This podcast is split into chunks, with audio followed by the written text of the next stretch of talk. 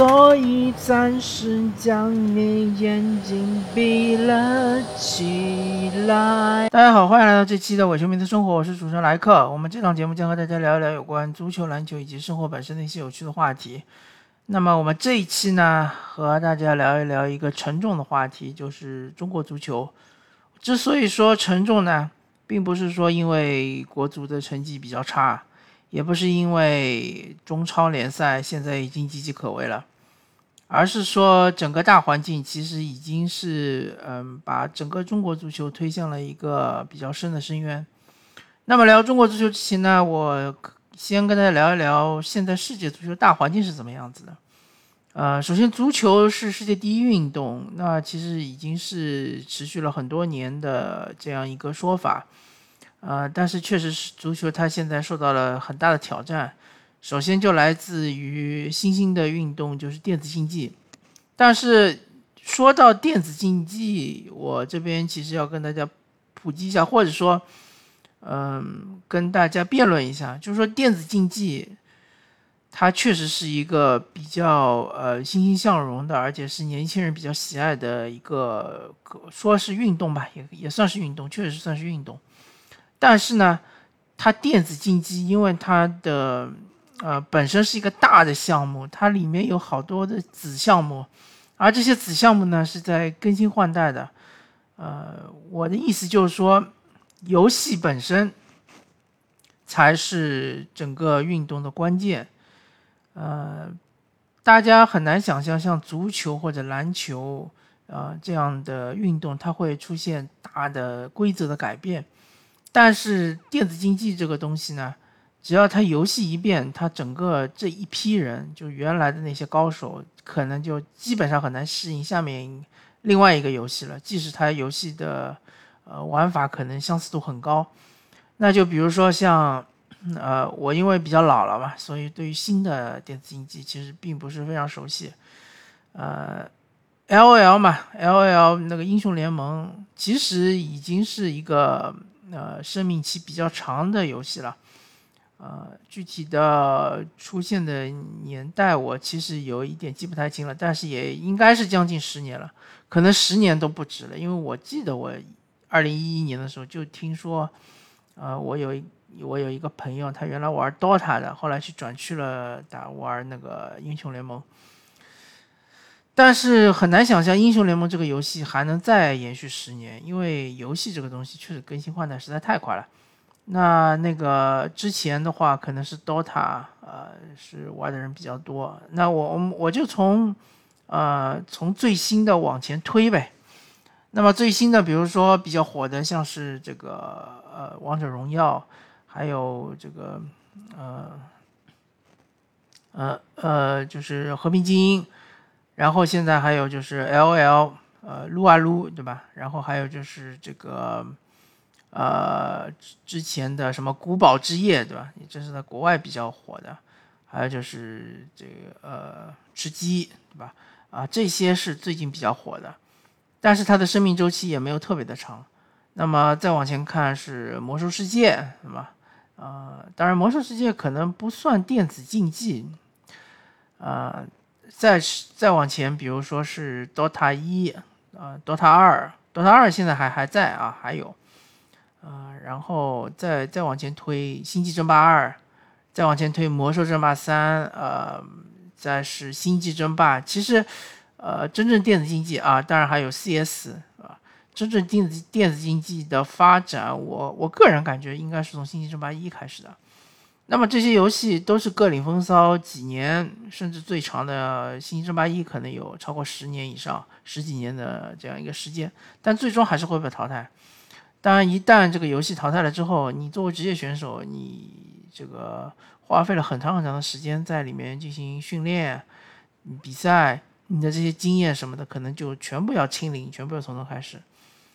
呃，所以说。电子竞技其实这个东西的不确定性很高很高啊，其实比足球和篮球都更高。但不管怎么说吧，电子竞技确实是现在是在抢占足球的这样一个市场地位。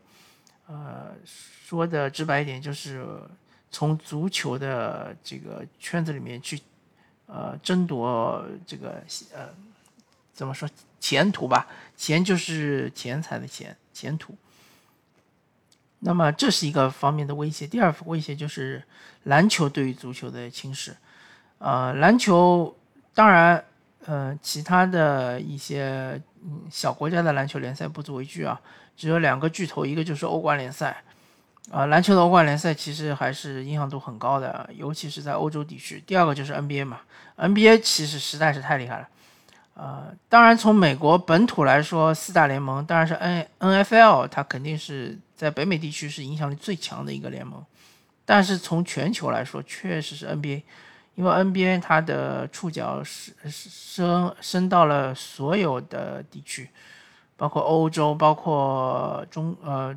中东包括这个东亚地区，中国、日本、韩国，包括东南亚，对吧？嗯，包括像是呃，可能呃，南美洲稍微少一点，但别忘了南美洲也出了一些 NBA 的球员，比如说吉诺比利啊，什么斯科拉之类的，还有巴博萨这种，啊，所以就是说 NBA 这个联盟，它对于整个足球圈的话，其实是冲击比较大的，也是就是分流了一批球迷。去看篮球，所以整体来说，整个足球它的这个呃大趋势、大环境是开始在走下坡路。从我感觉巅峰应该就是差不多二零呃，应该是二零一零年或者二零呃一四年的世界杯，应该差不多已经是巅峰了。之后就开始逐渐逐渐走下坡路，所以这个。不管国际足联也好，欧足联也好，都是在想尽各种办法，在呃维持或者说是在延缓这个下降的过程。包括欧洲的什么欧超联赛，它之所以要进行这样一个巨大的改革，它就是要呃抑制这个就是整个足球界的一个呃呃市场地位的滑落吧。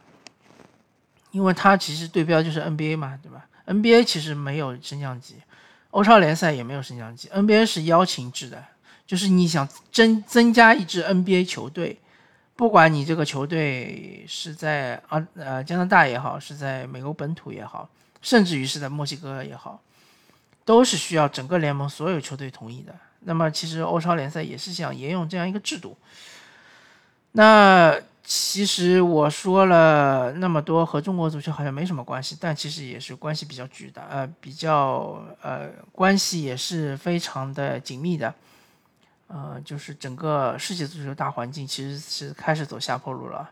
包括，嗯，我还想再提一句，就是前二十年，我们整个世界足球的热点就是梅罗时代嘛，就是梅西和 C 罗双雄争霸。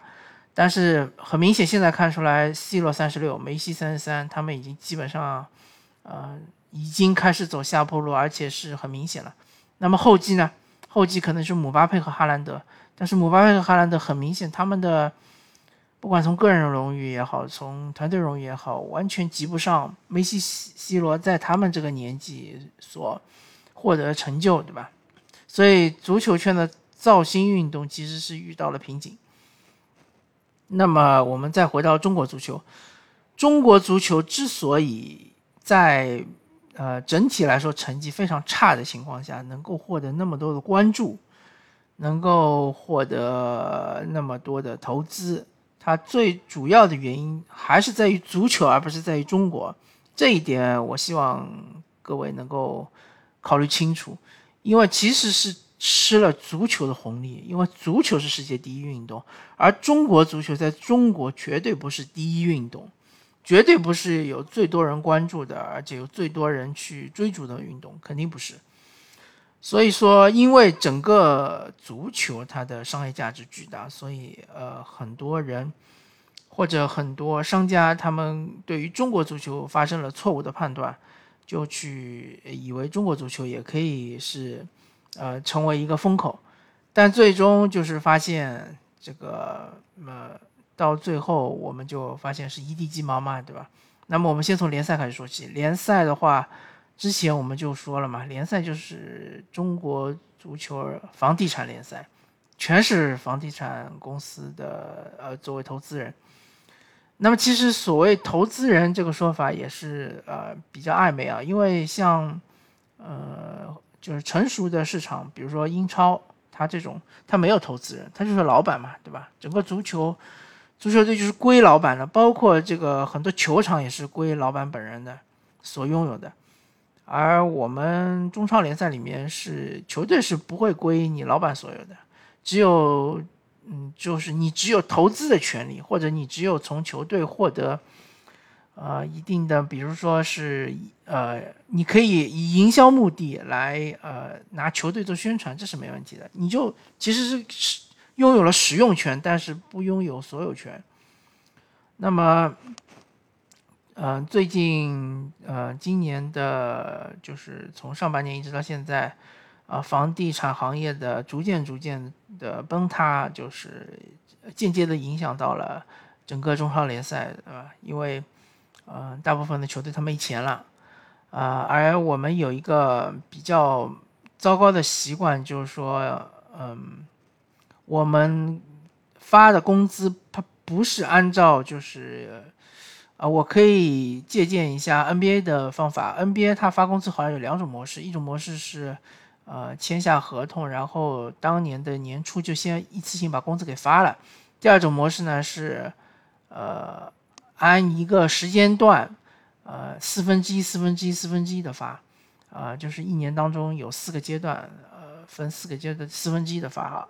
好像还有一种模式是，十月三十一号之前先发一半，然后呃，到了再过大概十二月份再发另外一半。啊，反正它有几种比较成熟的模式，而我们的这个中超联赛，它发工资可能就是跟我们平时上班的打打工仔这个打工族是一样的，就按月发工资，这个就非常的不合理，而且是没有保障。那么现在很多球迷在吐槽说，你中超联赛球员拿那么高的工资，对吧？那么高的薪水，那你这个欠薪，你是活该，对吧？这个我是不认同的，不管你这个球员拿多高的薪水，我们球员还是劳方，对吧？嗯，而我们普通人大多数也是劳方，除非你是自己开公司，你是老板，那你是资方。那劳方和劳方，我觉得还是应该站在同一条起跑线上，或者说是呃是可以共情的，是站在同一边。因为足球运动员毕竟他也呃花费了很大的精力，对吧？而且呃。我从来没有听说过足球运动员他有什么八小时工作制，或者说我也从来没有听说过足球运动员有什么加班工资啊什么的，全是没有的。其实足球运动员，哎，其实我真的觉得足球运动应该是搞年薪制啊，不应该有什么乱七八糟这这种那么多的奖金啊什么的，不应该出现啊，就应该搞年薪制，就是你在这一年中你为我做出的这个劳动，我。根据这个来付薪水给你，啊，这是比较合理的。那么，所以说，足球运动员其实，呃，他的工作强度也好，从他的工作时长也好，是很长的。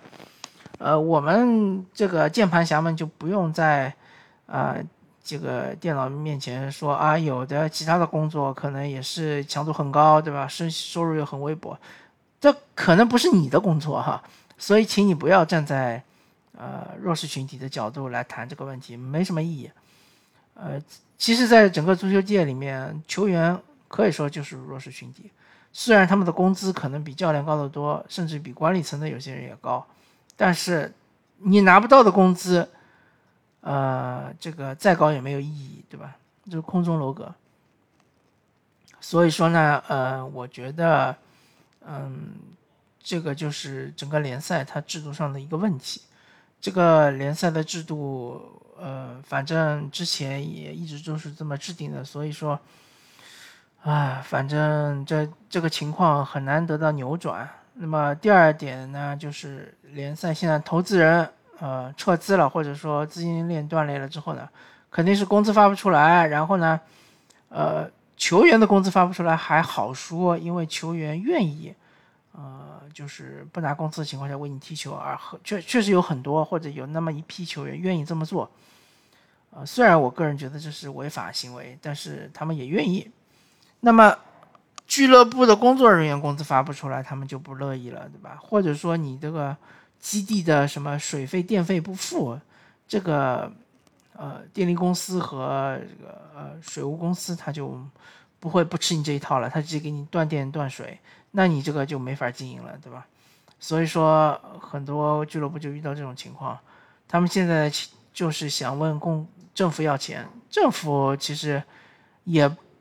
不愿意趟这一趟浑水，所以说呢，呃，现在的情况就是中超联赛也好，中甲联赛也好，中乙联赛也好，都都有那么若干支球队，我不敢说是哪几支球队，但确实有若干支球队现在是遇到了困难，那这个困难是呃无法解决的，呃，也有可能就是走向最终破产。那么很多球迷还说啊，你这些球员，反正如果你真的有水平的话，肯定能找到下家。大家请注意啊。呃，中超联赛它是有这个转会窗口期的，转会窗口期之外的情况下是无法转会的。你可以去这支俱乐部跟队训练，但是你无法上场，所以这个俱乐部是不不会发钱给你的。大家这点请看，请想清楚。所以出现这个情况，确实球员是弱势的。呃，我也希望为球员发发声。这虽然我我我这边也没有什么认识的球员，对吧？我也不是圈内人。但我觉得不管怎么说，劳方总是受害者。那么中超联赛现在搞得一地鸡毛，肯定和这个呃国家队也有点关系，对吧？因为为了国家队让路，所以中超联赛呃不停的中间就是截断或者中间这个停摆这么长时间。呃，当然说国家队之前，我还再说一下，就和我们那个防疫政策也有非常大的关系。大家去外面看看，呃，其他的国家的联赛。也许，呃，你要说什么东南亚足球联赛，我不太清楚。但是像，呃，日就是日本杰联赛或者是韩国 K 联赛，呃，包括澳大利亚的联赛，包括是欧洲的大部分联赛，都已经是正常的进行主客场制。你不进行主客场制的联赛是没有意义的联赛，啊，你老是打这个呃封闭的这个这个赛会制。你可以打一时，对吧？比如说 NBA 刚刚停摆的时候，也为了完成整个赛季，也打了赛会制气泡联赛。比如，嗯，其他的我好像真真没啥印象，说是打赛会制的啊。还有就是欧冠联赛，也是这个，啊，也是疫情刚开始的时候，就为了完成欧冠联赛，也是打了一届赛会制比赛，最终是拜仁捧杯嘛。那当然是第二年马上就恢复了主客场制，因为。所有的这个联赛的经营者都知道，没有主客场制的联赛是就其实是呃没有任何意义的。这个这个就是一个联赛的空壳子，根本就不是联赛。所以中超联赛已经打了，这已经应该是第三年的啊，应该是第二年的赛会制了。那么 CBA 已经打了第三年了啊，所以说呃这个联赛其实。办下去也只是烧钱，根本没有意义，没有球迷到场，没有关注度，对吧？没有流量，什么都没有。那么回到国家队，呃，我是一向很同情国家队的。我觉得国家队整天在西亚漂泊，国家队的队员，呃，很长时间的在外面集训回不来，对吧？也他们集训，他们这个集训还是确实是真正的集训，因为他们是处于一个气泡。状态，他们不能从这个酒店出去，不能到外面去逛，而且在西亚也是人生地不熟，也是在什么沙加这种地方也是鸟不拉屎的，又不是迪拜，对吧？呃，所以他这几个月真是非常煎熬的，非常非常煎熬。除非你是一个呃非常宅的宅男，对吧？你喜欢玩游戏啊、看书啊，啊什么或者是一些很宅的事情，不然的话，正常人确实是很难，啊很难抵。抵御这种孤独感或者这种呃压抑感，对吧？我觉得精神上肯定是有问题的，或者说是心理上肯定是出现了一定的创伤。所以这个比赛怎么会踢得好呢？这这个是很不正常的要求，对吧？这是队员队员层面的。第二个就是说，没有主场的话，没有这个球迷的支持，对吧？而且你打开网络看到全是负面评价，没有呃。任何的媒体会说国足的好，会就是为国足叫屈喊冤，没有。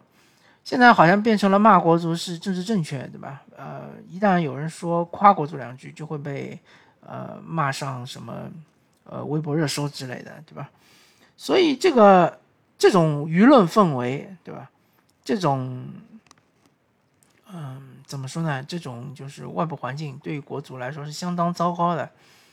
而且我现在越来越觉得，真正关心足球、真真真正真关心中国足球的人其实是越来越少了。嗯，很多球迷，如果你是真的是球迷的话，可能就是关心一些所谓的主队，什么曼联啊、皇马、巴萨、拜仁啊，就关心这些这个五大联赛的球队了。而国足你的比赛又整天是十一点啊，或者是凌晨一点啊，确实很难看到，对吧？也许之后打这个澳大利亚和打呃日本的比赛反而是能看到，因为这个时差是没有的。那么，这个我们其实真正的呃直播看不到国足的比赛，真正愿意就静下心来看国足比赛重播的球迷又很少，所以大家都是呃人云亦云的在聊国。还有就是我们这个现在跟队记者也非常的少，其实我我个人知道的可能就马德兴吧，很多人还在网上骂马德兴。那么，如果你整天在网上看一些有关国足的一些新闻，除了马德兴说的，其他那些人都是在揣测，都是在臆想，都是在歪歪。那我凭什么相信他们呢？对吧？你你骂马德兴，你有本事，如果你是个媒体人，你有本事去跟队啊，你有本事跟着他们一起去沙加去待个几个星期，一直隔离着，对吧？没有人愿意啊，很正常呀，谁他妈愿意？做这种工作呢，对吧？等于是变成了二十四小时，除了睡觉的时间都在上班。你愿意这么做吗？肯定是不愿意的。所以，一方面是个人意愿，还有一方面呢，也确实是这些报社啊、专业媒体啊，可能也出不起这个钱。因为现在出个国，大家都知道有多困难，而且从国外回来有多困难，对吧？所以说呢，现在这个非常时期，反正我是不会骂国足的，不管你踢得有多糟，踢得有多烂。我是能理解的，对吧？我只能说是悲哀，对于整个中国足球的环境悲哀，对于整个足中国足球烂成现在这个样子的悲哀，所有人都是有责任的。我们的中国球迷是有责任的，网上这些喷子是有责任的，这个呃，中国足球的管理管理团队是有责任的，然后这个还有就是。嗯，中国足球队教练是有责任的，联赛管理团队是有责任的，联赛的每一支球队都是有责任的。呃，还有是很多人在喷李铁，啊，说李铁不用规划球员啊什么的，然后说李铁水平差。那我就想问你，以你现在中国足球现在这个烂摊子，而且你中国足球又没钱了，你能请到什么教练呢？你无非也是就无无非也不就是换一个。国产教练嘛，国产教练什么德行，大家还不清楚吗？李铁虽然说不敢说水平很高，但他至少是年轻的一个少壮派教练，对吧？可以培养培养。你就用贾秀全，对吧？王宝山这样的教练，你能培养出什么东西来呢？还有就是规划嘛，对吧？啊，规划其实很早我就反对规划的嘛，很简单嘛，你这个。呃，一个足球队的球员，大家的工资水平差距这么大，对吧？还有一批人说葡萄牙语，一批人说中文，还有还有就是国足之内的这个训练还要请翻译，这个都是非常不正常的。最后呢，我再随便说一说程序员吧。程序员主席，很多人说他从上港呃这个主席的位置转去了，嗯，上港集团主席的位置转去了这个中国足协副主席。好像是一个高升，这个我觉得大家肯定搞错了。上港集团是一个非常大的集团啊，是呃，好像是国内最大的这个港务集团。他这个位置原来的位置其实是很厉害的位置，而且他已经接近退休了。我觉得他根本不需要去趟这个浑水。如果不是领导要求他去这么做的话，没有人是自愿去想去这个中国足协做副主席的。然后呢，他的很多这个所谓的革命、所谓的改革，他其实是之前一阶段已经制定好的，比如说中信名啊，比如说这个俱乐部呃，这个中超联赛要加俱乐部啊，其实前几年早就已经制定好的计划就必须执行。那当然他也可以不执行，拖着不执行，对吧？放到下面一届，让后面的主席再去执行。那其实区别也不是特别的大，反正就是说。如果你把中国足球现在这个这么烂的情况推给程序员，我觉得也是没什么道理。谁知道这个房地产会崩盘呢？对吧？谁知道，呃，这个这个规划球员现在踢成这个样子的？而且程序员当年也是反对规划球员的。那很多人说，因为他反对规划球员，所以李铁不用规划球员，这也是很无聊的一种猜测啊。李铁他也不为程序员负责，对吧？他其实是为国家队负责。所以说，呃，其实，反正我的我的原则就是，我不会骂国家队，我也不会去骂中国足协，因为我知道，呃，反正现在已经到了这这个地步之后，大家都要反思，对吧？反思其实也已经解决不了问题了，啊，只有时间能解决这个问题吧。反正现在是一没钱，啊，二没人，对吧？呃，三又没有好的环境，什么都没有，真的，中国足球现在什么都没有，好吧？感谢大家收听这一期的《球迷的生活》，我是主持人莱克，我们下期再见，拜拜。After all, tomorrow is another day.